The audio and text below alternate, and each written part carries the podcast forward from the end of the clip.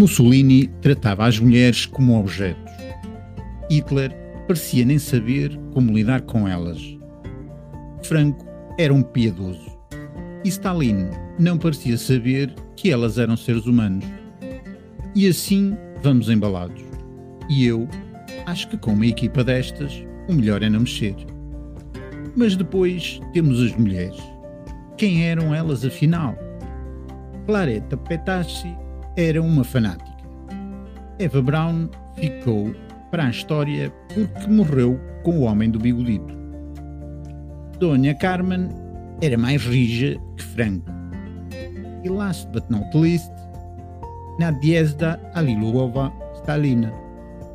Não foi apenas mais uma das mulheres de Stalin. Foi quem mais o desafiou.